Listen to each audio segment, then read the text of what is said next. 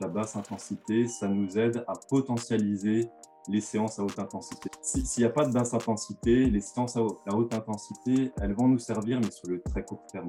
La plupart roulent trop fort quand il faut rouler doucement, et la plupart roulent trop doucement quand il faut rouler fort. C'est le problème qu'on retrouve chez énormément de personnes, quel que soit l'objectif qu'on prépare. Même si on n'a pas d'objectif forcément de compétition, faire une heure ou deux heures sur un entraîneur, en général, c'est mieux rentabilisé que de faire une heure ou deux heures sur la route le fait d'associer une intensité à un ressenti. c'est très important aussi de savoir quel watt ou quelle intensité on est capable de mettre sur tel temps sans avoir forcément besoin d'avoir un chiffre sous les yeux. Et quand tu mets les watts en corrélation avec donc ces durées et en corrélation avec la fréquence cardiaque et avec le ressenti de la personne, tu es capable de, de dire dans quelle zone il se trouve.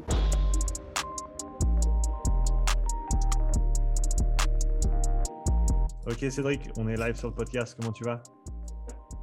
Ah, Super, merci, nickel. Et toi? Bien, euh, c'est chouette de te recevoir. Euh, j'ai découvert ta chaîne YouTube il y a quelques, quelques mois de ça et je me suis empressé de tout regarder parce que ton, ton contenu, il est vraiment chouette, il est bien fait, il est, euh, il est pertinent, il est clair et assez interactif en même temps. Euh, donc j'avais beaucoup apprécié et après ça j'ai découvert que euh, tu étais le frère de, Luc euh, avec le même nom de famille bien sûr.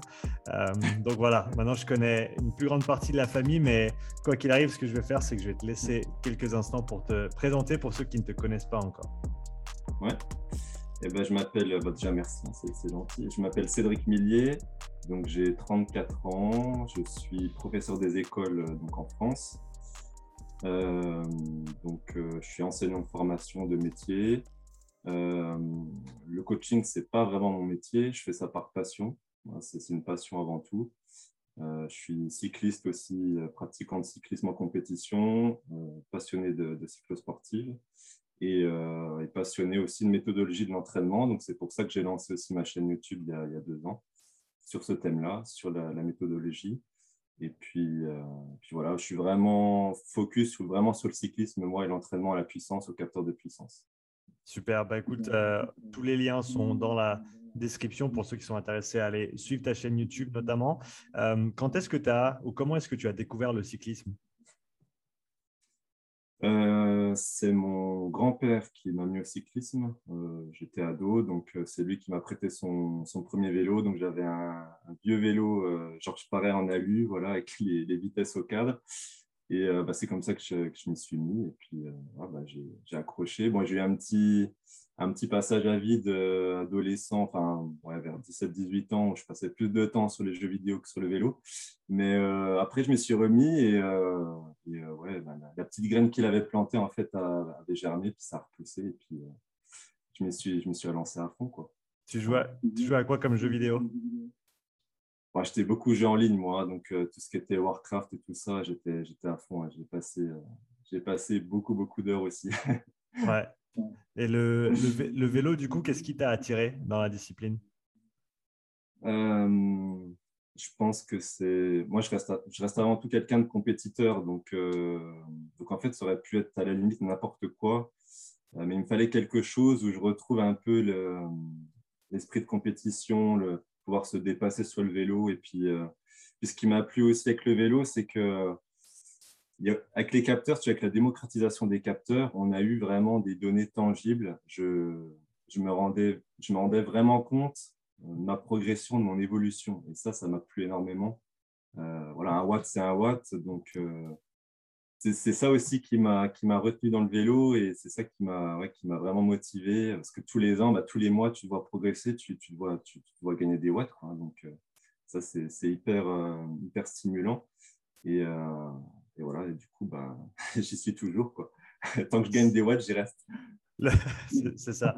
Les, les, sports de compétition, c'était quelque chose de populaire dans, dans, la famille avec ton frère qui s'en sort plus que bien maintenant en crossfit de son côté? Euh, Pas trop. En fait, on n'a pas trop de culture du sport dans la famille. ouais, pas du tout. Enfin, plus du côté des, des arrière-grands-parents, mais les parents, pas du tout.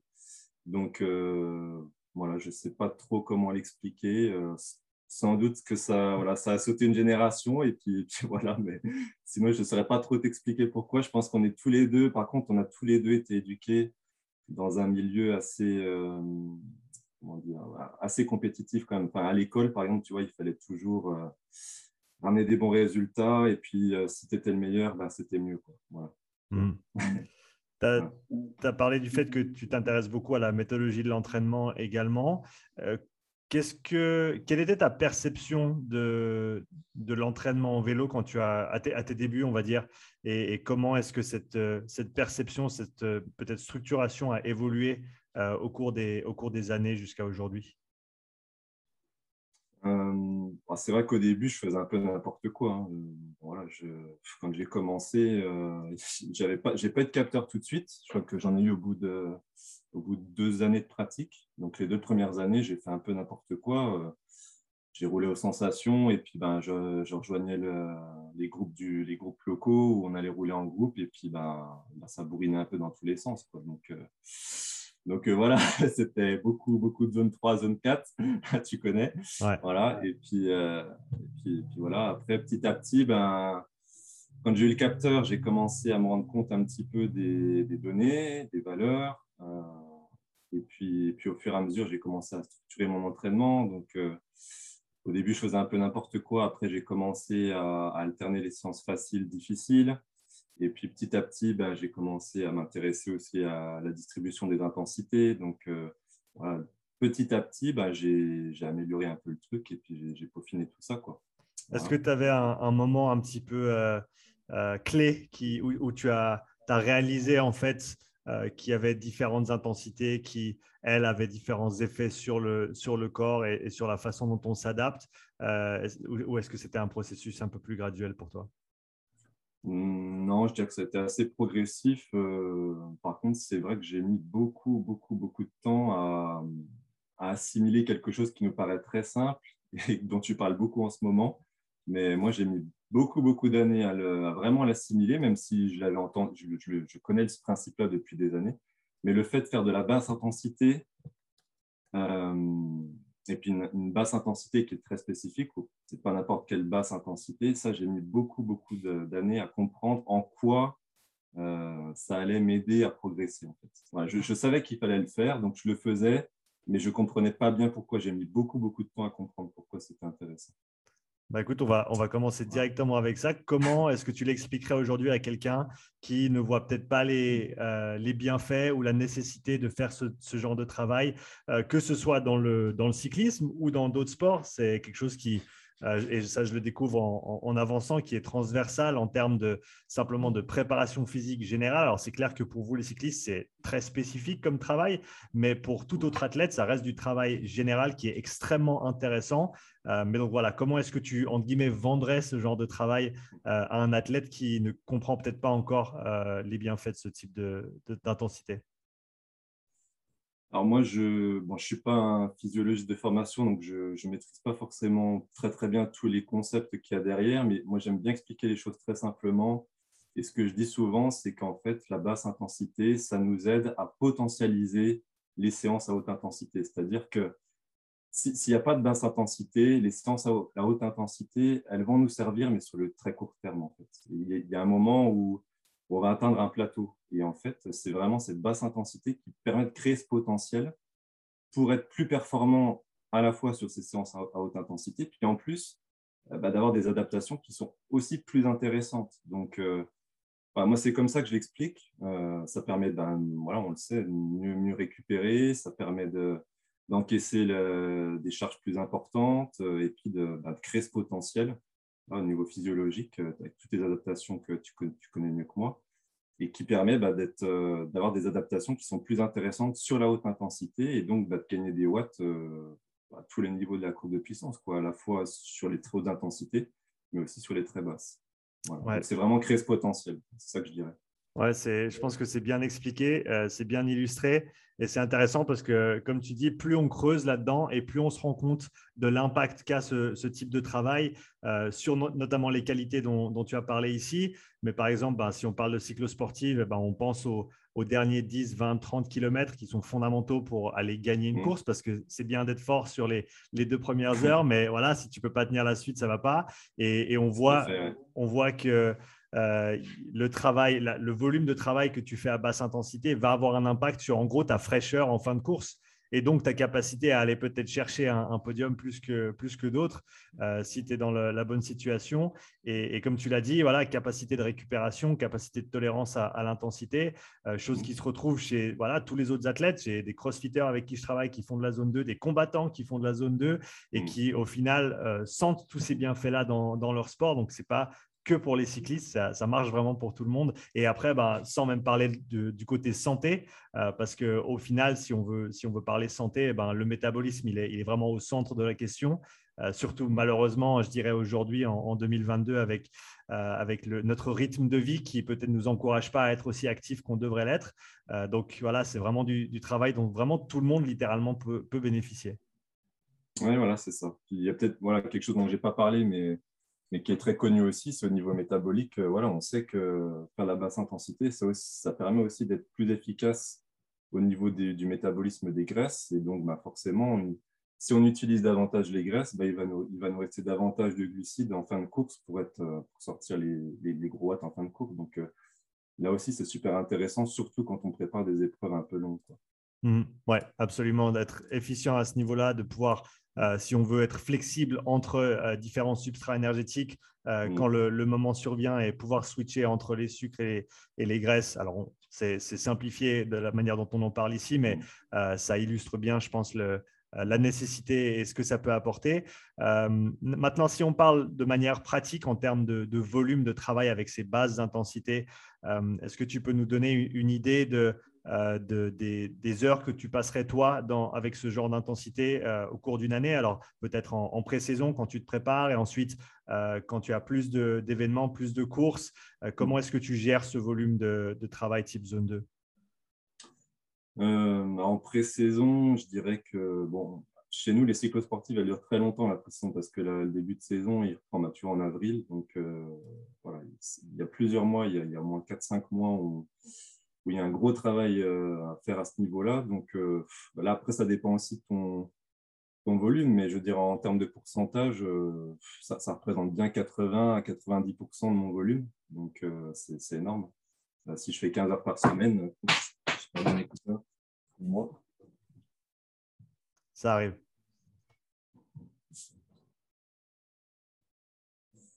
Si, moi, je pratique à peu près, je fais à peu près 15 heures par semaine, donc euh, ça mhm. représente à peu près 12, euh, heures, 12 euh, heures en zone 2 à peu près. À peu près. ça peut monter un petit peu plus, 13, 14 heures. Après, plus, plus on se rapproche des compétitions et plus effectivement je réduis un petit peu ce volume-là, mais ça reste toujours très très important. Là, même, même en ce moment, là, les, le dernier mois que j'ai passé à m'entraîner, j'étais à 15 heures par semaine. Euh, j'ai fait, fait 10 heures, entre 10 et 11 heures de zone 2. Mmh. Ok, d'accord. Euh, très intéressant en termes de, volume. Maintenant, comment est-ce que tu distribues ce volume sur la semaine? Est-ce que tu le coupes en, en parts égales Est-ce que tu as des, des, séances un peu plus courtes et après une ou deux séances plus longues? Comment est-ce que tu aimes faire ça? Euh, alors, après, tout, tout, dépend. Là, tu, en fait, tout dépend de, enfin, si, tu, si tu me demandes ce qui est le plus optimal ou si tu me demandes, moi, dans mon cas personnel, en fonction de mes contraintes professionnelles, Les deux. la réponse ne va pas être forcément. voilà. Euh, alors, moi, personnellement, comme, j'ai, voilà, comme beaucoup de monde, j'ai des contraintes euh, professionnelles.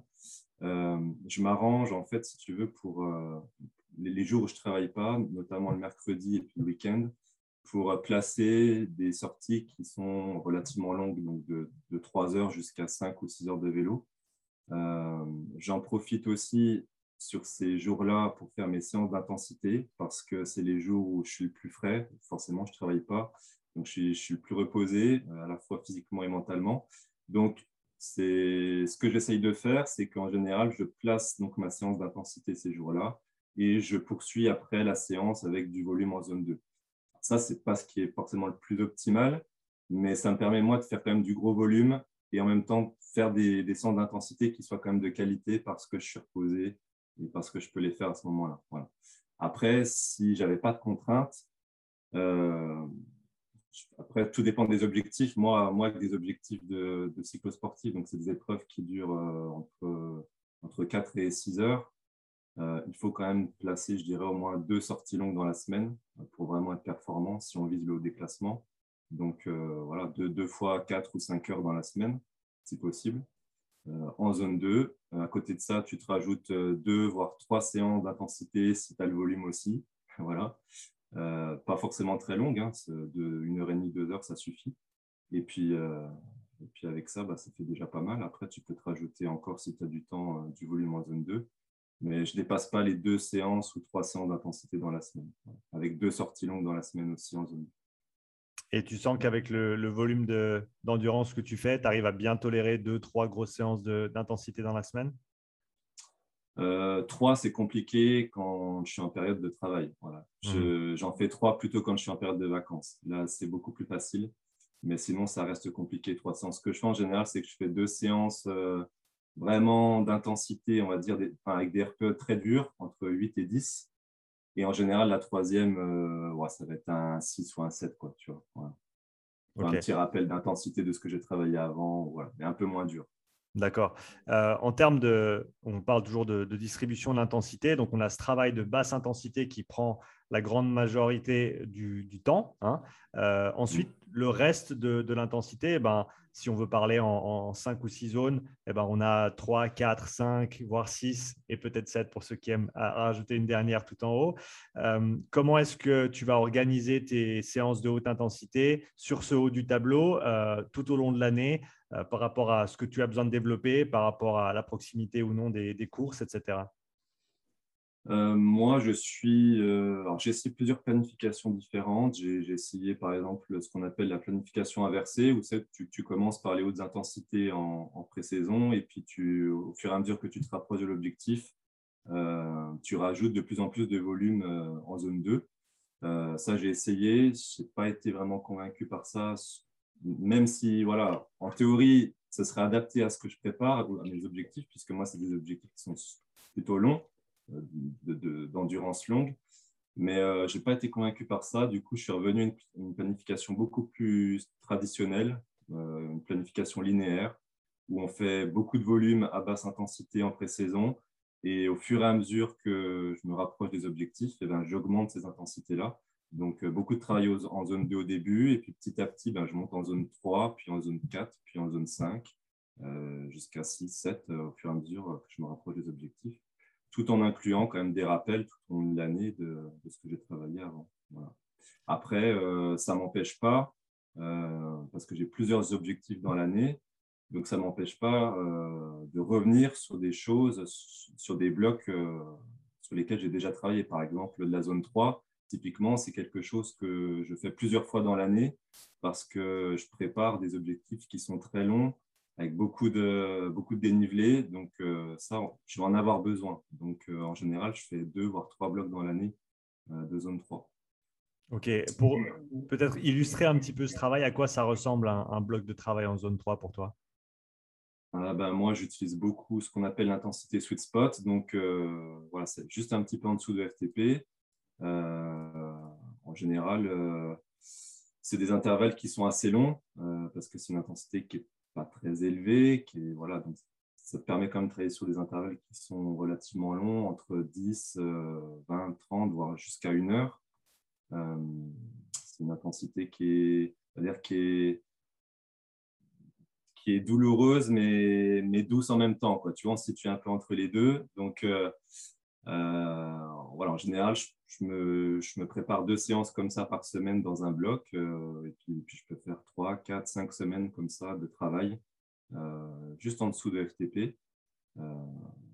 et puis, puis, voilà, en gros, à quoi ça ressemble. Donc, première séance, tu peux commencer avec un 2 fois 10 minutes. Et puis petit à petit, tu augmentes la, la durée des intervalles, 2 fois 15, 2 fois 20, 3 fois 10, 3 fois 15, 3 fois 20, une fois 30 minutes, une fois 45, une fois une heure, ainsi de suite. Quoi. Mmh.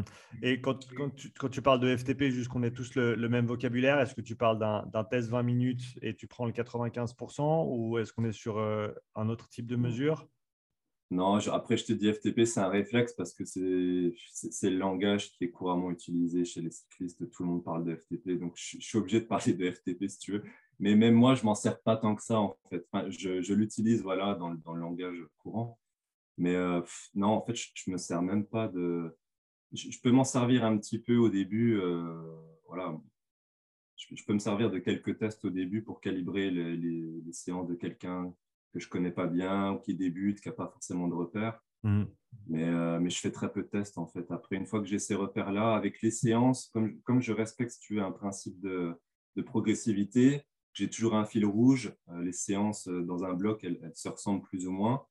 Euh, je n'ai pas besoin de tester régulièrement les athlètes euh, pour connaître leur FTP ou leur puissance critique ou autre chose. Donc, euh, voilà, je, quand je dis juste en dessous de FTP, en, gros, en fait, moi, je me sers davantage du, profil de puissance. Donc, j'ai toutes les, toutes les puissances de, de la personne en fait, qui sont enregistrées. Et, et je vois à peu près bah, sur une heure combien de watts il est capable de tenir sur 45 minutes, parce que, parce que ça m'arrive par exemple de faire des séances très dures sur 45 minutes. Donc j'ai à peu près son effort maximal sur 45 minutes, qui me permet d'estimer à peu près son sweet spot par rapport à ces, ces puissances-là, ces données-là. Ouais, donc comme, comme tu l'as dit, si tu es méticuleux dans la façon dont tu fais tes entraînements, euh, au final, l'entraînement devient le test, le test est, l'entraînement, et tu n'as pas besoin d'avoir un, test qui est euh, séparé de l'entraînement pour te demander si tu as progressé ou pas. Tout à fait, c'est exactement ça. Les, séances, en fait, sont, des tests, euh, c'est du contrôle continu, quoi. Voilà, hein. l'entraînement, quand il est bien structuré, qu'il est bien fait. Euh, les tests, à la limite, j'en utilise peut-être deux dans l'année pour vraiment, euh, pour vraiment voilà, remettre à jour un petit peu le profil si, je vois qu'on a mis de côté un petit peu un, morceau du profil de puissance, ou alors c'est plus en général les coureurs qui me demandent des tests parce que mais, mais, pas pour, euh, pour améliorer la qualité de leur entraînement derrière, c'est juste pour voir s'ils ont progressé. En fait. Mhm. Euh, mais sinon, euh, c'est vrai que je m'en sers assez peu. Peut-être à tort, je ne sais pas, hein, mais moi, je n'en ai pas vraiment l'utilité dans ma méthodologie. Ouais, mais je pense que de toute façon, le, le but, c'est de progresser. Et le but, c'est d'être meilleur aujourd'hui que tu n'étais il y a ben, un mois en arrière ou 12 mois en arrière, suivant l'échelle à laquelle tu veux mesurer les choses. Et donc, au final, si tu as euh, des, je veux dire des preuves, mais ce n'est pas nécessairement qu'il faut des preuves, mais tu as des données tangibles en termes de watts, en termes de fréquence cardiaque, sur des, durées données, sur des puissances données, qui vont, te, euh, qui vont te dire simplement si les choses vont dans le bon sens ou pas. Et, donc, tant que tu le fais de manière correcte, euh, je pense que, encore une fois, comme tu l'as dit, l'entraînement est le test et tu n'as pas nécessairement besoin, tu as pas nécessairement besoin de de structurer ça euh, pour, pour que ça fonctionne. C'est ça. C'est comme ça que je vois les choses. Maintenant, si on parle de, on a parlé un petit peu de, travail sweet spot, zone 3, euh, pour tout ce qui se passe en dessus du, deuxième seuil, si on veut l'appeler comme ça, donc plus du côté de la VO2 max, du travail de puissance, est-ce que, à ton avis, c'est du travail qui peut être pertinent pour un, athlète qui fait des, des cyclosportives?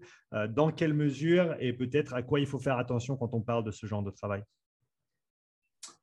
Euh, ouais, ouais c'est hyper important. Euh, voilà, même si je te parlais tout à l'heure de la zone 3, c'est vraiment spécifique à certaines épreuves plutôt montagneuses où les efforts sont plutôt solitaires, mais la plupart des cyclos auxquels je participe et ce sont plutôt des, des, cyclos où ça roule très vite, où il y a beaucoup d'intensité, où c'est très irrégulier. Euh, donc, euh, il y a besoin de faire de la très haute intensité. Et, euh, voilà, je ne me rappelle plus de ta deuxième question. C'était bah voilà, le travail type VO2 max, travail de puissance. dans quelle mesure est-ce que c'est applicable et, et, ensuite, à quoi il faut faire attention quand on fait ce genre de travail? Bah C'est ouais, hyper important. après, c'est des séances qui sont, très dures psychologiquement, mentalement. Donc, euh, moi, par expérience, je sais que j'en donne relativement peu à l'échelle d'une année euh, parce que c'est très taxant. Euh, souvent, c'est des RPE qui sont très élevés, entre 8 et 10. Donc, voilà, en général, j'utilise ma petite dose vraiment pour, affûter la personne, pour, améliorer évidemment ses, capacités, ses watts sur des durées plus courtes. Mais euh, j'en je fais attention de ne pas en abuser parce que ça peut être vraiment, vraiment fatigant, vraiment, surtout psychologiquement, pas tant physiquement. Euh, physiquement, je trouve qu'on récupère assez bien, mais mentalement, c'est très dur. C'est vraiment très dur de, de, se mettre des mines comme ça à chaque fois, euh, deux fois par, deux fois par semaine pendant, pendant quatre semaines. C'est très, très dur. Donc, souvent, j'en mets à proximité des objectifs. Donc, on va dire peut-être un ou deux mois avant, mais, mais pas plus. Voilà. Après, j'y reviens plusieurs fois dans l'année. Euh, j'en fais pas qu'une fois dans l'année, mais euh, ouais, j'utilise à petite dose. Voilà. Est-ce qu'il y aurait un type de, de, cycliste ou un type d'événement pour lequel tu préparerais quelqu'un ou tu aiderais quelqu'un euh, qui aurait peut-être besoin de plus de ce genre de travail, plus de travail type VO2 max? Euh, Ouais, bah après, euh... tu, tu, pourrais répéter parce que je n'ai pas bien compris le, début de ta phrase. Donc, si, si, as, si tu travailles avec un, est-ce qu'il y a des profils de cyclistes ou des types d'événements euh, en, cyclisme notamment qui demandent peut-être des, capacités euh, à ces intensités-là qui sont plus élevées que si on parle par exemple de, cyclo sur plusieurs heures euh, ou peut-être l'athlète ah bénéficierait de plus de ce genre de travail? Ouais, ouais, carrément. Bah, en fait, c'est vrai que moi, je suis, vraiment très, très focus dans mon truc cyclosport. C'est vrai qu'il y a des cyclosportifs qui, sont, qui, sont très, qui peuvent être très, très intenses, mais si on parle de cours de fédération, par exemple, c'est des cours sur circuit, euh, en général où il n'y a, pas forcément énormément de dénivelé, mais il peut y avoir une, par exemple une petite bosse qui est répétée 20 fois ou 30 fois. Euh, en plus, c'est des courses qui durent en général pas très longtemps, 2 heures, 3 heures grand max, qui, sont, qui, se roulent à plus de 40 à l'heure, donc là qui demandent énormément, énormément d'intensité, euh, de capacité à reproduire des efforts aussi à très, très, très, très haute intensité. Donc, effectivement, ces objectifs-là, ils, il demande un travail un petit peu plus spécifique euh, au niveau de ces intensités-là, effectivement. Donc après, euh, tu peux adapter effectivement les séances par rapport à ces, objectifs-là. Ça peut être des, bah, travailler davantage la zone 6, zone 7, travailler davantage les sprints aussi, parce qu'on a un petit peu plus besoin aussi sur ces épreuves-là. Et puis, et puis voilà, mais je dirais que le, socle, le socle, il reste quand même le même. Quoi. Euh, ouais. Ça ne change pas du tout au tout. Il, il faut quand même une grosse base d'endurance de toute façon pour, pour être capable d'assimiler les hautes intensités, quelles que soient ces hautes intensités-là. Ouais, donc on pourrait presque dire que voilà, le, L'aspect non négociable, c'est l'endurance fondamentale, euh, zone 1, zone 2, suivant les volumes qu'on fait. Et après, ben, selon le type d'événement auquel tu vas participer, tu as du travail qui est peut-être un petit peu plus général. Pour toi, la VO2 max, on pourrait dire que c'est du travail qui est général. Et tout ce qui est zone 3, zone 3, zone 4, c'est plus spécifique à ton événement. Alors que quelqu'un qui fait des événements plus courts, on pourrait peut-être inverser cette deuxième partie et dire que eh ben, tout ce qui est tempo, sweet spot, c'est plutôt général. Et VO2 max, euh, c'est peut-être un petit peu plus spécifique. Ouais, c'est ça, c'est ça. Après, euh, les, les, cyclos, je me, je me rends compte de plus en plus que ça court de plus en plus comme en fédé ça va de plus en plus vite, le niveau augmente, donc ça devient, ça devient très très dur, ça court de plus en plus comme en, comme en FFC. Mmh. Euh, donc euh, ça, demande de plus en plus de travailler des qualités d'explosivité, par exemple, qu'il n'y avait pas avant. Avant, les cyclos, tu montais toutes les bosses au seuil et puis voilà, ça montait tempo, train. Maintenant, il y a de plus en plus d'attaques, donc il faut être capable de répondre aux attaques. Donc, euh, ça demande plus d'explosivité et plus de capacité aussi à reproduire ces efforts-là à très haute, très, très haute intensité. Mhm. Donc, la préparation se, voilà, se rapproche de plus en plus, même si ça reste un petit peu différent. Euh, je ne donnerai pas exactement les mêmes séances à, un coureur FFC, à un coureur de cyclosport, mais euh, ça a tendance à se rapprocher un petit peu. Maintenant, si on parlait peut-être des, plus grandes erreurs que toi tu vois euh, ou dont tu entends parler euh, en termes de, programmation pour quelqu'un qui souhaiterait participer à un événement type cycle sportif Qu'est-ce, que, qu'est-ce qui ressort de, ah ben, de tes, efforts de coaching, tout ce, qui est de, tout ce que tu as fait avec ta, chaîne YouTube également, où j'imagine que tu as quand même pas mal d'échanges avec euh, des personnes qui sont intéressées par le sujet et qui souhaitent s'améliorer. Donc, euh, qu'est-ce que tu vois si tu, si tu pouvais, d'un coup de baguette magique, essayer de, de, régler quatre ou cinq problèmes que tu vois qui, qui, sont assez communs et qui sont, si, on, si on avait les bons outils ou peut-être les bonnes connaissances, assez faciles à, à régler?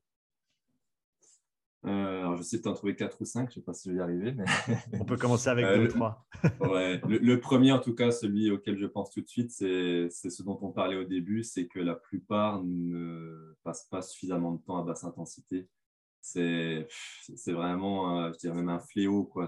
Parce que la plupart roulent trop fort quand il faut rouler doucement et la plupart roulent trop doucement quand il faut rouler fort, en fait. Donc, c'est le problème qu'on trouve chez énormément de personnes, quel que soit l'objectif qu'on prépare. Même si on n'a pas d'objectif forcément de compétition, j'ai énormément de, gens qui me suivent, qui, veulent tout simplement progresser. Mais même pour ces gens-là, euh, la plupart du temps, euh, la distribution des intensités n'est pas bonne. Quoi. Euh, ou en tout cas, elle est, sur l'année, elle n'est pas bonne. Quoi. Donc, voilà, la première des choses, ce serait de faire davantage de, basse intensité. Mais alors, moi, je suis plutôt partisan de faire de la basse intensité en zone 2 et pas en zone 1. Voilà, après, c'est mon avis à moi. Je sais que tout le monde n'est pas d'accord là-dessus. Mais euh, personnellement, euh, je, trouve que c'est plus efficace et plus intéressant de passer du temps en zone 2 plutôt qu'en zone 1. Euh, et puis après, alterner les séances faciles et difficiles. Quoi. La récupération, c'est hyper important aussi. Je pense qu'il y a beaucoup de gens qui négligent la récupération.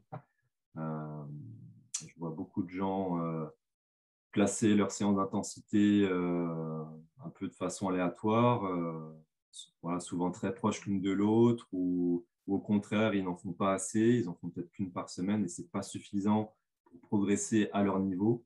ça, dépend aussi du niveau de la personne.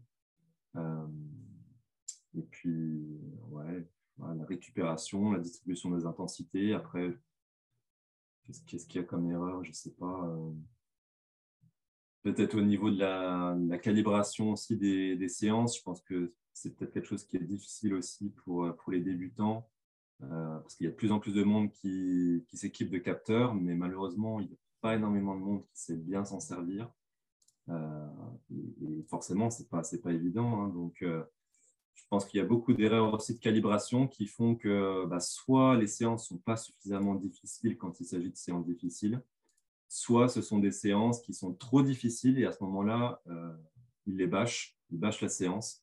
Et au final, ben, ils se retrouvent avec. Euh, bah, si tu bâches une séance dans le bloc, ce n'est pas très grave, mais si tu en bâches deux, trois, quatre, au bout d'un moment, euh, sur le bloc, tu as un cumul de temps qui est beaucoup plus faible que quelqu'un qui aura été peut-être plus raisonnable. Tu vois mmh. Donc, voilà, ça, c'est une erreur aussi que je vois souvent. Mmh, ok. tu parlais de zone 1 tout à l'heure.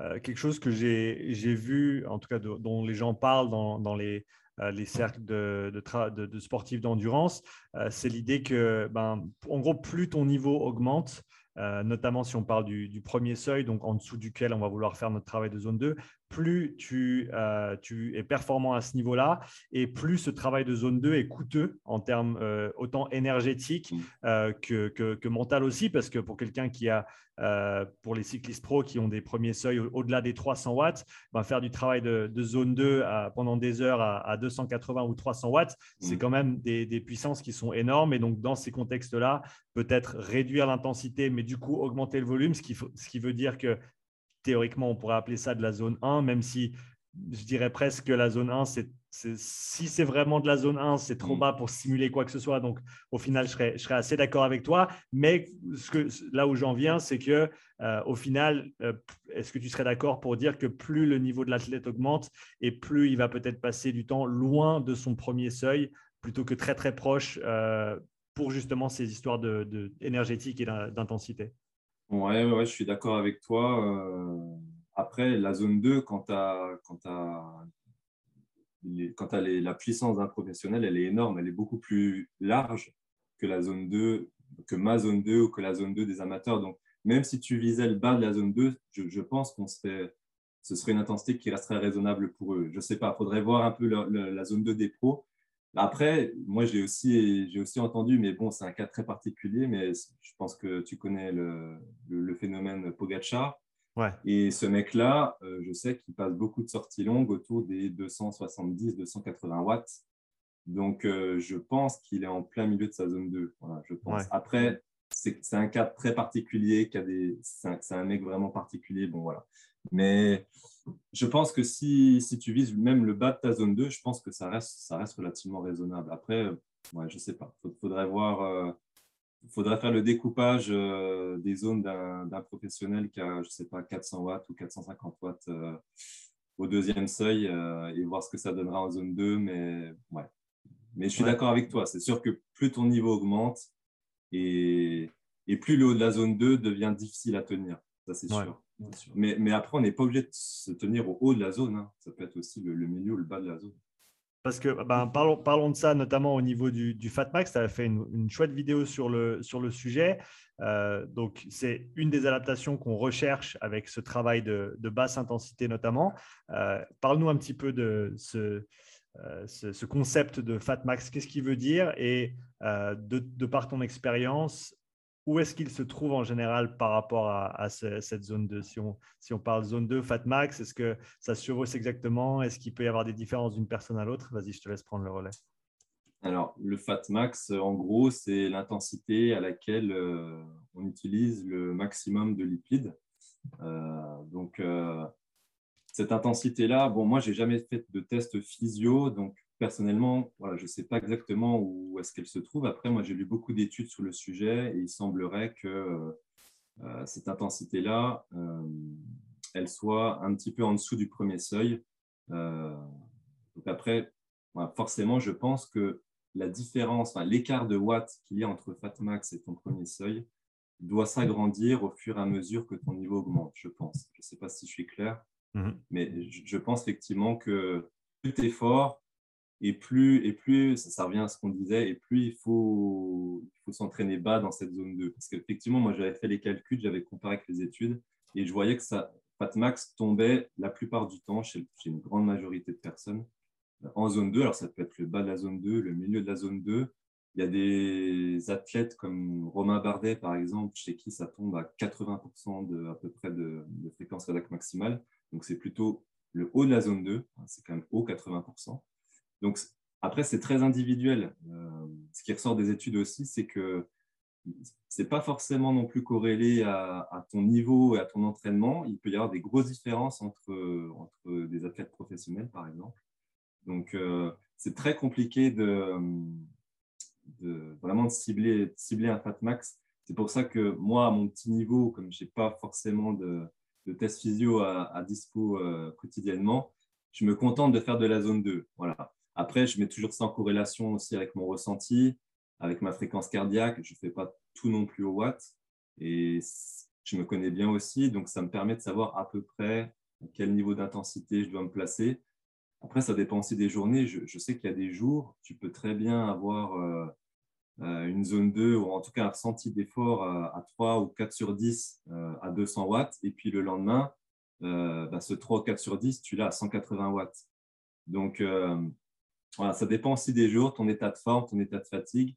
Donc, euh, je suis assez partisan de faire ça pour la basse intensité aussi au ressenti et à la fréquence cardiaque et pas non plus tout au watt. Tu et je serais d'accord avec toi là-dessus. C'est que au final, il n'y a pas vraiment d'avantage à tanner ce premier seuil et à vraiment être juste en dessous, parce qu'au final, bah, en tout cas, une des choses qui ressort pour moi, et, je serais intéressé d'avoir ton avis là-dessus, c'est qu'on a ce, ben, ce, lactate qui est une molécule, entre autres, de signalisation. Hein. On l'utilise comme, comme source d'énergie, mais elle signale aussi au corps d'utiliser moins de graisse. Et donc, au final, ce qu'on voit, c'est une relation inverse entre la courbe de lactatémie et, le, la courbe d'oxydation des, graisses. Donc, on peut se dire que plus on a de lactate, moins on oxyde des graisses, pour faire simple. Mmh. Et, euh, en, continuant de, à partir de cette base-là, euh, j'aurais presque tendance à dire que peut-être pour et c'est ça qui pourrait, à mon avis, expliquer certaines différences entre, entre deux athlètes qui ont théoriquement le même seuil, mais qui peut-être ont des fat max un petit peu différents. Eh ben, quelqu'un avec une, on va, appeler peut-être ça une capacité glycolytique, une production de puissance qui est importante, euh, et eh ben, va avoir une tendance à générer du lactate un petit peu plus tôt. Euh, on peut parler de profil génétique ou, en termes de distribution des fibres musculaires également. Quelqu'un qui est plus type 1, et eh ben, il aura moins tendance à produire de, de lactate de manière générale. Et donc, peut-être qu'il un fat max qui sera plus haut par rapport à quelqu'un qui a bah voilà, simplement plus de fibres de type 2, une plus grande tendance à générer du lactate et donc peut-être un, fat max qui devra se trouver un peu plus bas. Donc, ce, qui aurait du sens, à mon avis, de dire que quelqu'un qui a un profil très endurant eh ben, peut maintenir des vitesses un petit peu plus élevées, des puissances un petit peu plus élevées euh, pendant plus longtemps avec aisance, alors que quelqu'un de très puissant a, lui, par rapport à ça, besoin de s'entraîner un peu plus bas, donc d'hyper, si on veut, hyper polariser euh, à ce niveau-là pour euh, ben, justement pour rester dans le bon état euh, interne, bon état métabolique pour avoir ces adaptations. Ouais, voilà. Après, euh, bon, après moi, je, j'ai lu beaucoup d'études et c'est ça que je me suis rendu compte que moi, j'essaie toujours de tirer des tendances et de faire des statistiques puisque je n'ai pas, de, pas de moyen de mesurer précisément le FatMax. Mmh. Donc voilà, quand, j'essaie de retirer des tendances, c'est vrai qu'on voit que le, le, FatMax il intervient quand même bien en dessous de ce premier seuil, ce premier seuil chez beaucoup de personnes. Euh, donc voilà, c'est pour ça que j'ai plutôt tendance à dire euh, entraînez-vous en zone 2, mais pas, pas dans le haut de la zone, plutôt dans le milieu de la zone. Euh, je pense que statistiquement, au niveau des tendances, bah, c'est là où on a le plus de chances de tomber juste. La zone 1, pour moi, c'est trop bas. Je pense même si, effectivement, ça doit sans doute être efficace parce qu'on utilise aussi des, lipides, mais, mais, je pense que si, on utilise, si on utilise autant de lipides en zone 2 qu'en zone 1, ben, je me dis à quoi ça sert de, rester en zone 1 si on peut, si on peut rouler en zone 2. Quoi. Je pense que les, adaptations elles seront plus intéressantes. Au niveau des watts, on s'entraîne à. Moi, je reste aussi très, très concret, très mathématique dans l'approche. Euh, si on s'entraîne à rouler à 200 watts pendant 4 heures, plusieurs fois dans la semaine, je pense que les adaptations elles seront aussi plus intéressantes que si on s'entraîne à rouler 100 watts pendant 4 heures je pense que si on roule à 100 watts, ça va nécessiter davantage de volume que si on roule à 200 watts. À partir du moment où on reste en dessous de ce premier seuil, évidemment. Oui, absolument. Euh, bah, parlons de ça. Donc, optimiser la distribution d'intensité. Comment est-ce que tu euh, aides tes athlètes euh, et, comment est-ce que tu aimes déterminer justement ces seuils pour pouvoir organiser les entraînements sans nécessairement devoir faire trop de mesures ou trop de tests au, préalable et quand même t'assurer que, comme on l'a dit, on tombe dans les bonnes zones, on, va chercher les bonnes adaptations pour pouvoir progresser comme on le souhaite. Bah, quand c'est un athlète que je ne connais pas bien, euh, qui débute, qui n'a pas forcément de repères, je suis obligé de faire des tests. Voilà. Donc là, en général, je fais plusieurs tests de puissance. Euh, en général, je fais des tests 10 secondes, 30 secondes, 1 minute, 5 minutes et 20 minutes. en général, je m'arrête à 20 minutes, je ne vais pas au-delà même si ça pourrait être aussi intéressant, mais bon, en général, je ne vais pas au-delà, c'est déjà suffisamment taxant comme ça, le 20 minutes. Donc, euh, en général, ça me permet déjà de dresser un premier profil et puis de bah, découper ce profil-là en zones. Voilà. Après, euh, c'est ce que je te disais, euh, une fois que, l'athlète a fait ces tests-là et puis qu'il commence à faire son entraînement de façon structurée avec des séances qui, reviennent régulièrement, euh, ce profil, il s'affine parce qu'on a des, exercices qui vont peut-être durer 10 minutes, 15 minutes, 35 minutes, 45 minutes. Donc, euh, le, profil, il, s'affine au fur et à mesure. Et puis, et puis, quand tu mets les watts en corrélation avec donc, ces durées et en corrélation avec la fréquence cardiaque et avec le ressenti de la personne, tu es capable de, de, dire dans quelle zone il se trouve. Voilà. Je n'ai pas forcément besoin d'un test FTP ou d'autre chose euh, pour calibrer ensuite mes exercices. Parce que si tu suis une, charge progressive, bon, bah, si, je, dis n'importe quoi, si un exercice de, de 30-15 qu'il a passé à, à 350 watts euh, et à 180 watts pour le contre-effort, euh, qui t'a mis un 7, un 7 au niveau du RPE et puis que tu vois que la dérive cardiaque, elle n'est pas très importante, qui passe très peu de temps au-dessus de 90% de, de, fréquence cardiaque maximale, bon, bah, tu sais que tu vas pouvoir augmenter l'intensité de façon relativement importante pour la prochaine, tout en restant raisonnable évidemment. Faut pas, voilà, il faut, trouver le juste milieu. Mais, mais ça permet comme ça d'y aller en y allant progressivement, en affinant au fur et à mesure des séances. Après, tu n'as plus besoin vraiment de. Enfin, moi, j'ai plus besoin de refaire des tests parce que je, je, sais quel watt il est capable de sortir sur telle séance, euh, sur tel type de séance, sur des séances type VO2 max, sur des séances type sweet spot, euh, d'endurance. Euh, et, j'ai juste après à, bouger de, 2, 3, 5, 10 watts euh, pour, pour affiner et ajuster l'entraînement. Et donc, pour, si on parle de, ces différents tests, comment est-ce que tu vas, par exemple, recommander une intensité de, bah, soit du premier seuil, soit pour leur, leur zone 2 par rapport à, à, ces tests de puissance que tu leur fais effectuer au départ? Euh, bah, par, exemple, si, euh, si, les, je sais pas, s'il si, a, a, réalisé par exemple 300 watts sur 20 minutes, euh, tu, tu, tu, vas être capable de,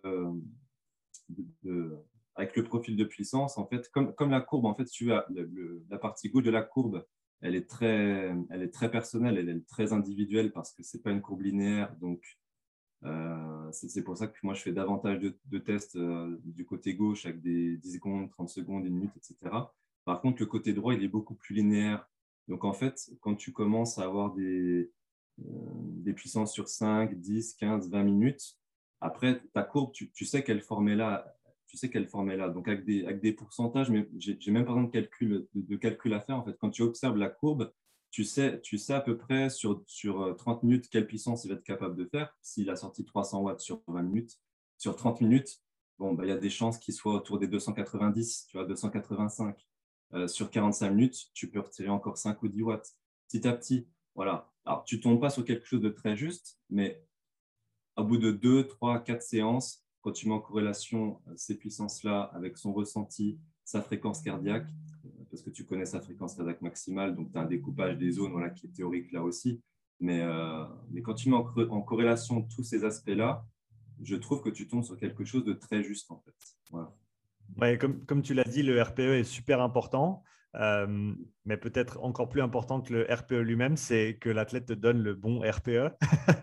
Comment est-ce que tu as une, une charte de, de, RPE avec à, quoi ça ressemble un 3 sur 10, à quoi ça ressemble un 4 sur 10 pour que les gens te donnent le bon chiffre? Parce que des, des, je suis à 4 sur 10 alors que euh, ils, respirent à 40 respirations minutes et, ils sont tout rouges et, tout transpirants. J'en ai, ai, déjà vu plusieurs. ouais, ouais c'est vrai. Après, je ne me suis pas cassé la tête. Moi, j'utilise euh, une plateforme, si tu veux, d'entraînement qui s'appelle intervals.icu mhm. et qui a sa propre, sa propre charte, donc euh, avec des codes. Donc, bon, après, effectivement, ça reste à l'appréciation de l'athlète. Donc après, il faut aussi savoir, je pense, euh, moi j'ai des athlètes effectivement qui vont mettre, j'ai plusieurs athlètes qui vont mettre euh, peut-être euh, le même RPE sur la même séance, mais je sais qu'en fonction des athlètes, ce RPE, il ne représente pas la même chose pour eux en fait. C'est vrai, tu as raison, il ne représente pas la même chose pour tout le monde. Donc en fait, il faut vraiment mettre ça en corrélation avec, euh, avec l'athlète, en fait, avec, euh, avec ta connaissance de l'athlète. Voilà. Il, faut, il faut aussi connaître un petit peu la personne pour comprendre au bout d'un moment euh, que quand elle te met un 3, bah, c'est que c'était peut-être pas si facile que ça pour lui. donc après, c'est une échelle qui va devenir propre aussi, aussi à chaque athlète, d'où l'importance de bien connaître les, personnes qu'on entraîne. Voilà. Mais après, comme je disais, je ne me suis pas trop cassé la tête. Moi, j'ai une échelle qui est toute faite tant que tu as une échelle qui est faite et que les gens s'y tiennent et qu'ils savent ce qu'ils qu rapportent, c'est le plus important. Euh, le plus important, effectivement, ouais, c'est ça. Je pense que c'est de. Ce qui, serait problématique, c'est qu'un même athlète ne te mette pas le même RPE euh, pour la, le, même ressenti d'effort. Tu vois, tu vois ce que je veux dire? Mmh. si, si, le, si le 3, pour lui, ça représente quelque chose euh, qui lui est propre et qui te met toujours ce 3 pour cette intensité qui, qui est la même pour lui, c'est bon. Par contre, effectivement, euh, s'il commence à te mettre un 3 et puis un autre jour c'est un 4, alors que c'était d'une difficulté identique pour lui, là, ça devient problématique. Mais bon, là, tu comptes aussi sur la sur l'intelligence euh, de la personne, quoi. Sur, le, mmh. sur l'honnêteté de la personne aussi. Quoi. il y, a aussi un aspect qui, à mon avis, est, important là-dedans, pour continuer sur le RPE, c'est euh, simplement le, fait que l'athlète puisse avoir une certaine capacité introspective et, de se dire qu'est-ce que je ressens euh, et, qu'est-ce que ça représente pour moi cet effort. J'ai déjà travaillé avec des athlètes qui, ben, pendant, au début en tout cas, avaient beaucoup de peine à, même se demander quel, euh, quel, RPE ça représentait pour eux parce qu'ils ne l'avaient jamais fait. Donc, c'était toujours les mmh. watts ou la fréquence cardiaque ou c'est tous des facteurs. Bien sûr, on s'entend la fréquence cardiaque, c'est interne, mais qui se focalisait plus sur un, un rendu externe et, et, qui passait pas beaucoup de temps à réfléchir en fait ce qui se passait à l'intérieur. Euh, est-ce que tu as eu des expériences comme ça ou tu as dû peut-être avoir des conversations avec, avec, euh, avec ces athlètes pour qu'ils prennent conscience de l'importance de, de, voilà, de simplement prêter attention de comment tu te sens quand tu effectues un certain effort? Bah, c'est vrai qu'au début, quand tu, enfin, moi, quand j'ai commencé avec certaines personnes qui débutaient, elles n'avaient pas vraiment conscience de l'importance de mettre aussi ce ressenti. Donc, c'est vrai qu'il faut passer du temps aussi à leur expliquer, à expliquer l'importance de, de, cette mesure-là. Euh, mais une fois qu'ils ont bien compris l'importance, bon, effectivement, au début, ils peuvent se tromper un petit peu. Au début, sur les premières séances, ils ne sont peut-être pas forcément très sur deux, donc ils vont hésiter entre deux, deux chiffres. Mais après, avec la pratique, avec l'expérience, c'est quelque chose qu'ils apprennent à faire, je trouve, relativement bien et ils sont de plus en plus précis au fur et à mesure de, du temps. Donc, je n'ai pas trop de difficultés à ce niveau-là quand c'est bien expliqué au départ et que c'est fait dès le départ, après, ils prennent l'habitude d'associer le RTE avec, euh, euh, leur ressenti, les difficultés de la séance. Mhm. Tu as parlé du fait que tu utilises euh, fréquemment, en tout cas pour toi et les gens avec qui tu travailles, des capteurs de, puissance. Mhm. Quels sont les peut-être les avantages et les inconvénients d'utiliser un capteur de, de, puissance quand tu t'entraînes en vélo? Euh, l'avantage principal, ça reste d'avoir une mesure objective de l'effort, euh, c'est-à-dire que surtout en vélo, où tu, où tu dépenses beaucoup d'énergie à, te déplacer dans le vent, donc euh, ça dépend aussi du, dénivelé, de la pente. Donc ça permet d'avoir toujours une mesure objective, quelle que soit la vitesse du vent, la pente, et de savoir exactement où tu en es au niveau de l'effort, temps réel. voilà, donc ça, c'est hyper intéressant. Euh, ça permet bah, de reproduire un effort en extérieur qui soit toujours euh, identique. Euh, Donc, pour moi, c'est, moi, je pourrais plus m'en passer aujourd'hui. Voilà. Après, c'est vrai qu'il y a certaines, il peut y avoir certaines dérives dans le fait d'avoir toujours un, chiffre sous les yeux, parce que c'est vrai qu'on regarde beaucoup le compteur du coup.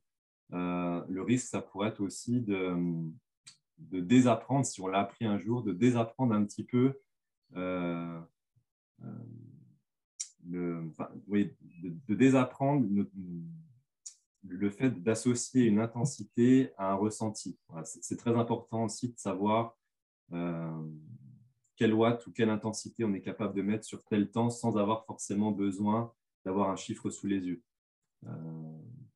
et puis aussi, je dirais, je dirais que l'inconvénient aussi du capteur, c'est qu'on est tellement focus sur les chiffres, c'est que maintenant, alors au niveau, au niveau professionnel, ben, au niveau, je dirais, au niveau entertainment, c'est moins intéressant aussi parce que ça, les, courses sont très, sont très bridées en fait. Euh, comme tout le monde est rivé sur le capteur, on sait exactement euh, quelle puissance on est capable de fournir dans tel col parce qu'on sait combien de temps il dure. Donc euh, à ce niveau-là, c'est moins intéressant. Et puis après, au niveau de l'entraînement, ça peut être aussi frustrant. Ça peut être très frustrant parce qu'un jour, on n'est pas capable de sortir 300 watts alors que la veille, il y a deux jours, on était capable de le faire. C'est extrêmement frustrant. Voilà. Donc, euh, il y a aussi des inconvénients. Voilà, mais, c'est vrai que pour quelqu'un qui souhaite progresser sur le long terme, moi, je dirais que c'est quelque chose qui est indispensable. Euh, enfin, indispensable. Non, on peut progresser sur le long terme sans capteur, mais celui qui souhaite gagner du temps, si tu veux gagner du temps, c'est l'outil le, plus intéressant et le, plus efficace. Tu as parlé des, courses pro et notamment des, valeurs de puissance qui, sont de plus en plus partagées. Il y a pas mal de coureurs maintenant qui partagent leur, leur, course complète après, avec pas mal de gens qui font des analyses dessus. Je trouve toujours ça super intéressant. Et, je trouve qu'il y a, peut-être deux côtés de la conversation ou deux peut-être avis opposés par rapport à ça. C'est bah, au final, d'avoir plus de données pendant la course, ça te donne quand même cette, euh, euh, euh, ces, angles de, perception supplémentaires, comme on voit peut-être en, Formule 1, où, tu vois les, valeurs de vitesse, tu vois les, temps de passage, les G, tout ça, et ou peut-être en, vélo, certains diront que ça peut amener des, des, éléments intéressants justement pour l'aspect spectateur, parce que euh, est-ce, que, est que ça peut apporter des informations en plus que certaines personnes aimeraient voir? Ou alors, comme tu l'as dit, toi, dans l'autre sens, eh ben, ça, peut avoir, euh, ça peut avoir un effet négatif aussi. Est-ce que tu peux nous donner un peu le, le pour et le contre de, ce, de cet aspect-là au niveau des, des courses professionnelles?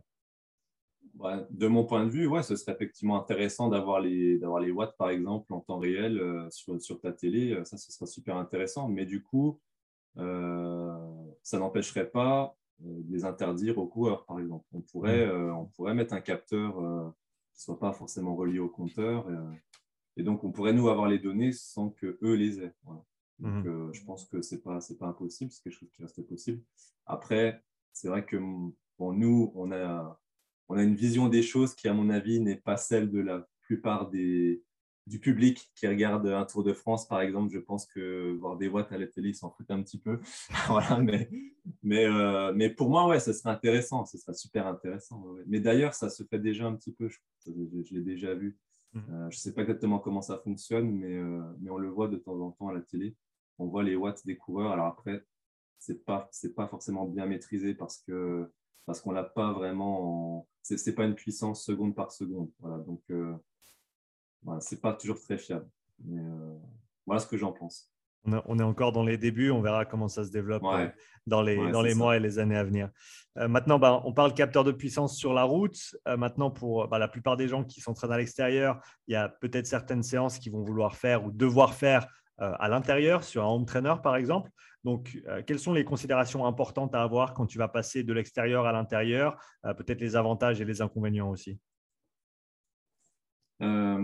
Alors, le home trainer c'est vraiment un super outil. Franchement, c'est pareil. Si tu, celui qui souhaite gagner du temps euh, sur sa progression, sur son évolution euh, euh, sur le vélo, je pense que c'est un outil qui est aussi indispensable, peut-être même encore plus important que le capteur parce que en fonction de d'où tu habites, ça peut, ça peut devenir vraiment indispensable. Voilà, parce qu'on n'a pas toujours des météos très agréables, surtout à Dijon. Donc, moi, je passe énormément de temps sur l'home trainer, surtout l'hiver. Donc, euh, d'ailleurs, on l'a vu, hein, on l'a vu euh, depuis que ça s'est démocratisé, le niveau amateur a énormément augmenté. Hmm. Surtout à la sortie du confinement, quand on arrivé sur les courses, euh, que les gens avaient passé énormément de temps sous l'homme trainer, on a vu que le niveau avait augmenté. Donc ça, ça, signifie en fait que le home trainer, ça permet de faire du travail de meilleure qualité, en tout cas, pas de meilleure, forcément de meilleure qualité, mais du travail qui soit rentabilisé au niveau du temps que tu y passes. Hmm. C'est-à-dire que faire une heure ou deux heures sur home trainer, en général, c'est mieux rentabilisé que de faire une heure ou deux heures sur la route. Parce que tu n'as pas la roue libre que tu peux avoir en extérieur. Par exemple, tu as des ralentissements, des feux, des, croisements, des, véhicules. Donc, tu n'as pas de roue libre sur le home trainer. Donc, euh, tu es obligé de continuer de pédaler tout le temps, tout le temps, tout le temps. Donc, euh, à ce niveau-là, déjà, tu optimises euh, déjà le temps que tu y passes.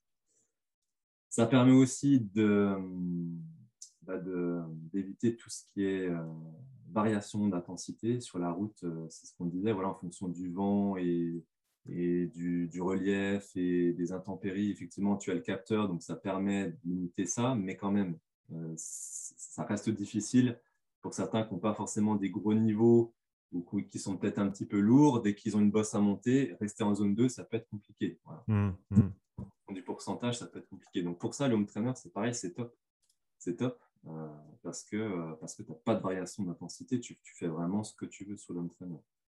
Donc ça, je dirais que c'est les deux gros avantages. Euh, minimum de, de roues libres, maximum de, temps rentabilisé. Les inconvénients, c'est que bah, forcément, la plupart d'entre nous, on se prépare pour être fort sur la route et pas sur, pas trainer. effectivement, il y a des athlètes qui se préparent pour des courses sur l'home trainer, mais ça, c'est vraiment très spécifique. Mais la plupart se préparent pour la route et ce que tu n'as pas sur l'home trainer, ben, déjà, c'est ce coup de pédale qui est vraiment propre à la route.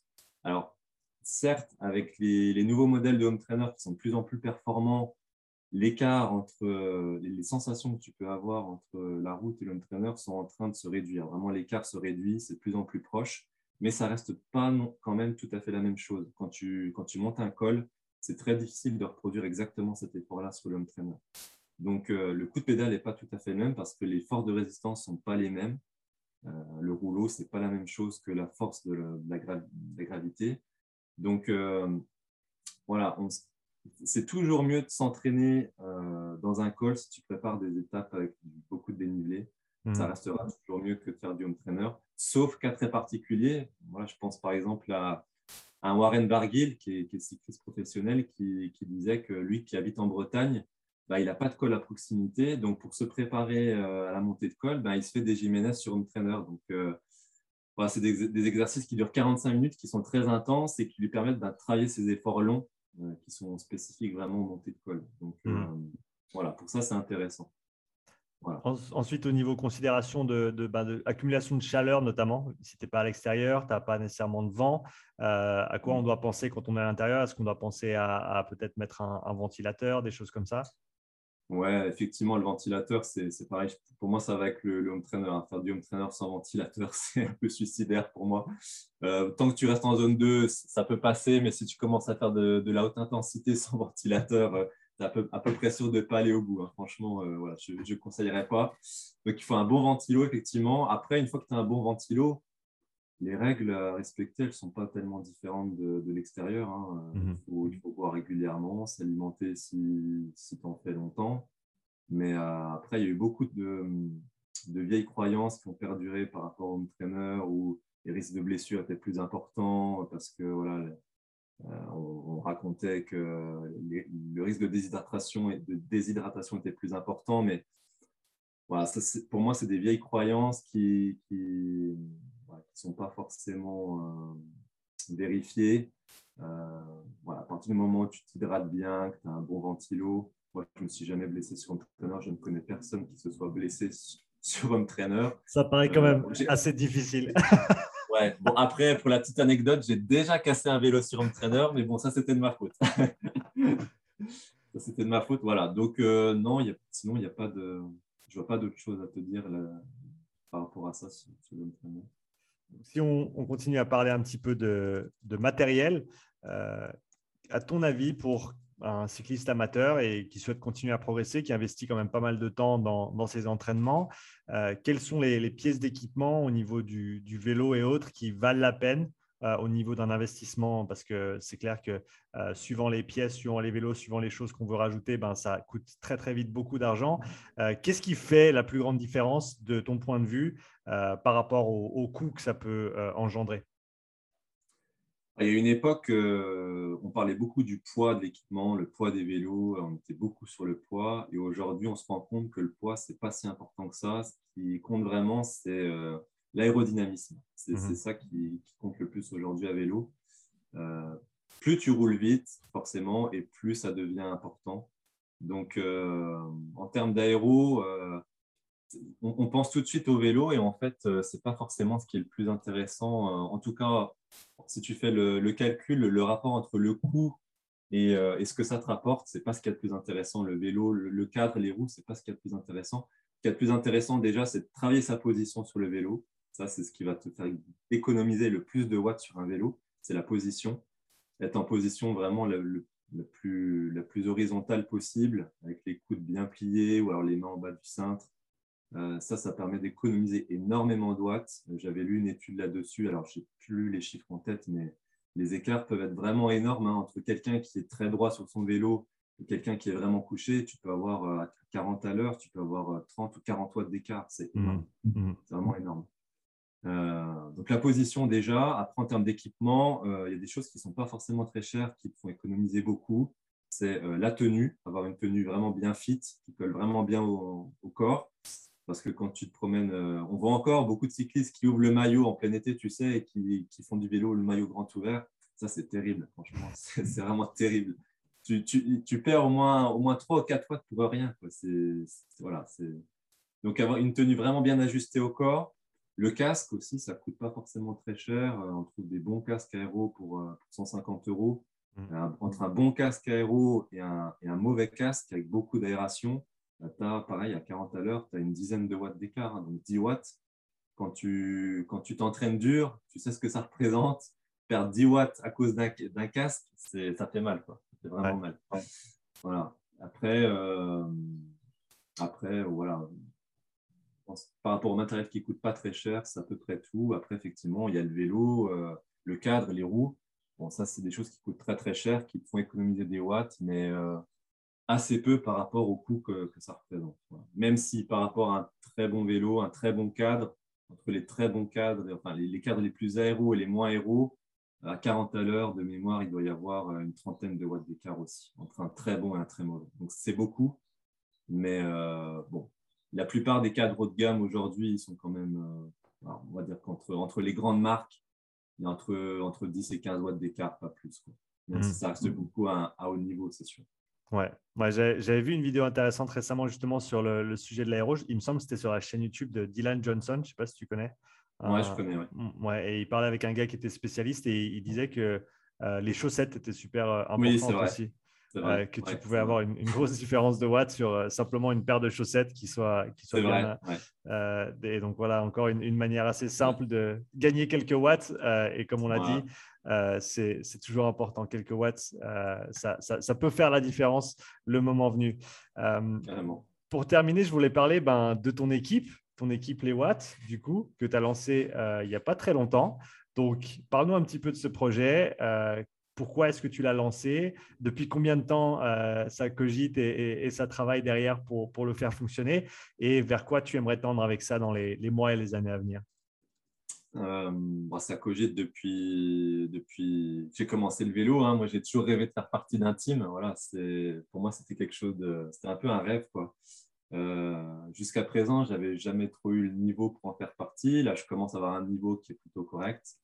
Donc, euh, et puis, j'ai eu l'opportunité, si tu avec la chaîne YouTube qui s'est aussi euh, pas mal développée depuis deux ans, euh, j'ai voilà, pas mal de contacts, euh, pas mal de visibilité, des sponsors qui, étaient intéressés par le projet aussi. Donc, je me suis dit, ben, allez, let's go, euh, je vais créer le mien. Voilà, plutôt que d'en rejoindre un, je vais créer le mien. Et puis, voilà, donc j'ai recruté, je devais recruter trois personnes. Bon, je n'ai recruté que deux, donc on commence petit. Mais je, pense que, je pense que je vais recruter peut-être une ou deux personnes par an. En tout cas, l'année prochaine, je vais essayer de recruter encore une fille et un garçon. Mmh. Euh, c'est de garder un petit peu de mixité aussi. Et puis, bon, après, je ne cherche pas non plus à créer un truc gigantesque. Hein. Je veux que ça reste aussi familial. Donc, euh, je, je, pense qu'on ne dépassera peut-être pas les, 7-8 coureurs. Voilà, ça me paraît déjà pas mal. déjà pas mal. Et puis, euh, voilà, après, l'objectif, c'est avant tout de se faire plaisir, de créer un groupe, quoi. Voilà, un groupe social, créer des, du lien. Et puis, et puis en même temps, on vise aussi un petit peu la performance, mais bon, on ne se prend pas non plus très très au sérieux par rapport à ça. On essaye tous de faire du mieux qu'on peut, jouer les podiums sur les cyclos. Mmh. Euh, et puis, ça permet aussi de faire aussi quelques, quelques courses en équipe, ça c'est intéressant aussi, ça rajoute un petit peu de stratégie aussi. Mmh. Et puis moi, personnellement, euh, ça me permet aussi de soutenir, euh, soutenir des jeunes coureurs aussi, c'est important pour moi. Euh, parce qu'il y a un soutien matériel financier qui me permet aussi, voilà, je, je partage aussi ce que donnent les sponsors entre tout le monde. Donc, euh, ça me permet aussi d'aider des, jeunes coureurs. Ouais, ça c'est vraiment chouette. Tu as parlé d'aider les jeunes. Est-ce qu'il y a d'autres euh, critères, entre guillemets, de sélection qui, t'importent quand tu, quand tu sélectionnes tes coureurs et quand tu vas sélectionner les prochaines personnes qui rejoindraient potentiellement l'équipe? Les, seuls critères, les, vraiment les critères principaux, c'est la performance, certes, effectivement, il faut, un niveau minimum. Après, je ne cherche pas non plus forcément les meilleurs. Je cherche quand même un, niveau qui soit suffisant pour, euh, se rapprocher des podiums. Voilà. Euh, et puis après, euh, après c'est surtout les valeurs humaines. Il voilà, faut quelqu'un avec qui ça accroche, avec qui on s'entend bien. donc, c'est plutôt des gens, c'est soit avec, au bouche à oreille, soit, soit, des gens que je connais, mais c'est vrai que je ne vais, pas, je vais pas faire d'annonce avec euh, un formulaire à remplir, ou je ne ferai pas comme ça. Je cherche à créer quelque chose qui soit. en tout cas, je ne veux pas me tromper sur les personnes. Voilà. Je ne veux, pas quelqu'un qui vienne uniquement pour les avantages. Tu vois. Je, mmh. je, cherche des gens qui sont intéressés avant tout par l'esprit par du projet, et pas forcément que par le, les avantages financiers. Et les, premières personnes que tu as recrutées, est-ce que c'est des gens que tu as rencontrés au travers des compétitions, au travers de ta chaîne YouTube ou, ou autre? Ouais, Timothée, je l'ai rencontré sur les cyclos. Euh, et Léna, euh, c'est la copine de, quelqu'un que j'entraîne. Donc euh, voilà. comme je le connaissais très bien, c'est un copain aussi. Je lui ai fait confiance, même si je ne connaissais pas Léna directement. Mmh. on a appris à se connaître et ça a tout de suite fait. Donc voilà. En tout cas, Cédric, c'était un, grand plaisir de te recevoir sur le podcast et, parler de tout ça. Euh, pour ceux qui ne te suivent pas encore, est-ce que tu peux nous dire deux mots sur ta, chaîne YouTube et ce que les gens peuvent y retrouver? Alors, ma chaîne YouTube, donc, elle s'appelle Les Watts. Euh, ça parle essentiellement d'entraînement euh, en cyclisme avec capteur, mais pas, forcément. je, donc, je, fais pas mal de vidéos sur mon entraînement personnel, mais je fais aussi un petit peu de vlog. Euh, et puis là, il y a aussi un petit peu de vidéos de courses qui vont arriver. Je vais essayer. J'ai prévu de mettre la GoPro sur le vélo là demain, donc j'espère que ça va être la première fois. Donc euh, normalement, il devrait y avoir des vidéos de courses aussi. Donc voilà, j'essaye de varier un petit peu les plaisirs. mon objectif, ça reste de, faire progresser tout le monde, quel que soit son niveau. J'essaie de donner des conseils de façon abordable et pédagogique, parce que c'est là où moi je suis vraiment compétent. C'est au niveau de la pédagogie. Donc j'essaie de simplifier les concepts un petit peu compliqués, un petit peu scientifiques, qu'on peut lire à, droite, à gauche. Et, voilà. Génial. Bah écoute, un grand merci à toi. Euh. Euh, avec un S, leswatts.fr pour ton site web, euh, leswatts sur YouTube, leswatts.fr sur Instagram et sur Facebook. En tout cas, c'était un grand plaisir. Bonne chance demain pour euh, ta course, première de la saison, comme tu m'as dit tout à l'heure. Merci, plaisir partagé. Ouais, ouais. Et grand merci, Sean. Et puis, j'espère un de ces jours en, en personne. Ça marche. À bientôt. Ciao. Ciao. Merci d'avoir écouté cet épisode. Si tu souhaites soutenir le podcast, prends quelques instants pour laisser un témoignage écrit et 5 étoiles sur l'application Apple Podcast. Si tu veux revoir cet épisode, tu retrouveras l'enregistrement vidéo complet sur ma chaîne YouTube. Tu y trouveras également des centaines d'heures de contenu gratuit, tous mes podcasts, mes pensées du jour, mes présentations structurées et bien plus. Donc n'attends pas, abonne-toi et je te dis à tout bientôt pour le prochain épisode. Allez, ciao